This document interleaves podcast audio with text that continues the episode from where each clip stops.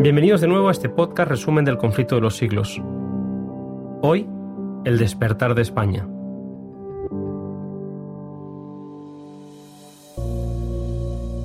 Este capítulo, tal y como se explica en una nota a pie de página, fue compilado por los señores Zisler y Hall y se insertó en esta obra con la aprobación de la autora.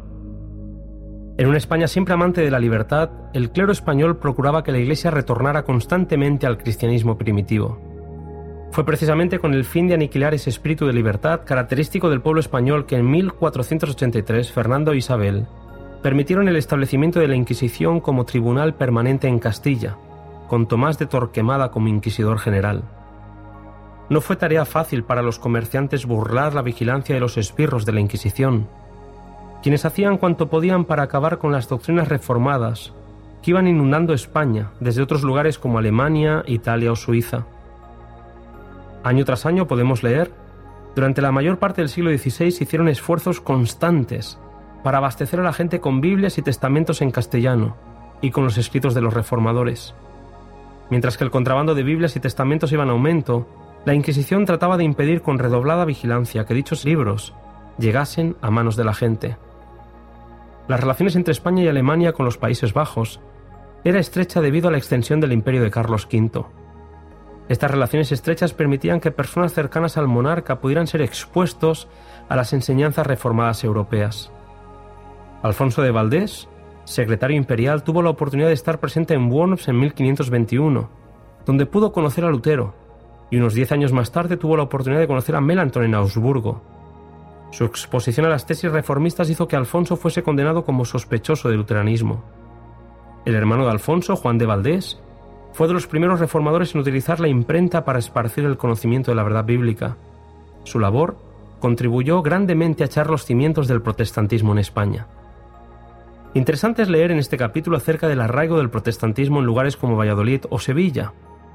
Desde la misma Iglesia Católica en sus conventos el amor por la verdad y el deseo de dar a conocer la Biblia al pueblo es un testimonio de aquellos tiempos en los que, según escribe el historiador, tal vez no hubo nunca en país alguno tan gran proporción de personas ilustres, por su cuna o por su saber, entre los convertidos a una religión nueva y proscrita. Esta circunstancia ayuda a explicar el hecho singular de que un grupo de disidentes que no bajaría de dos mil personas, diseminadas en tan vasto país y débilmente relacionadas unas con otras, hubiese logrado comunicar sus ideas y tener sus reuniones privadas durante cierto número de años, sin ser descubierto por un tribunal tan celoso como el fue el de la Inquisición. Son muchos los personajes relevantes que se citan a lo largo de este capítulo que relata el avance de la fe reformada en nuestro país.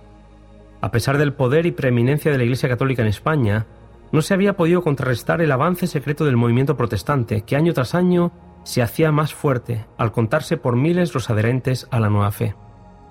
Se nos explica que los creyentes salían hacia Europa para disfrutar de la libertad religiosa de otros países o para continuar editando materiales escritos que harían llegar de nuevo a España, con el fin de seguir proclamando las verdades que llenaban sus corazones.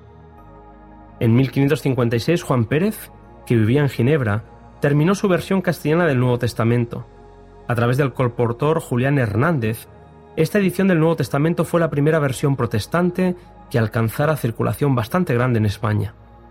Esta obra preciosa le costó la vida al colportor, que pagó en la hoguera la osadía de hacer llegar la palabra de Dios a los españoles.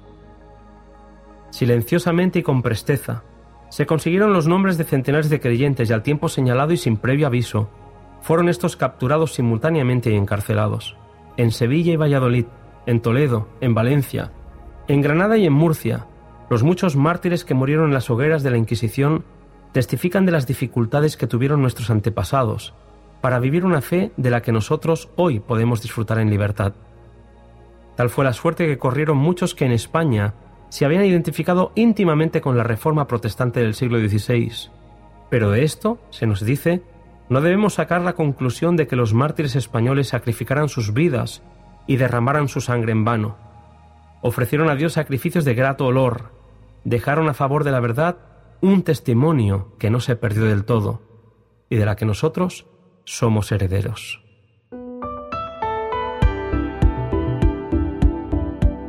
En este paseo por la historia, queridos amigos, en el siguiente capítulo viajaremos hasta los Países Bajos y Escandinavia para ver los inicios del protestantismo en los países del norte de Europa.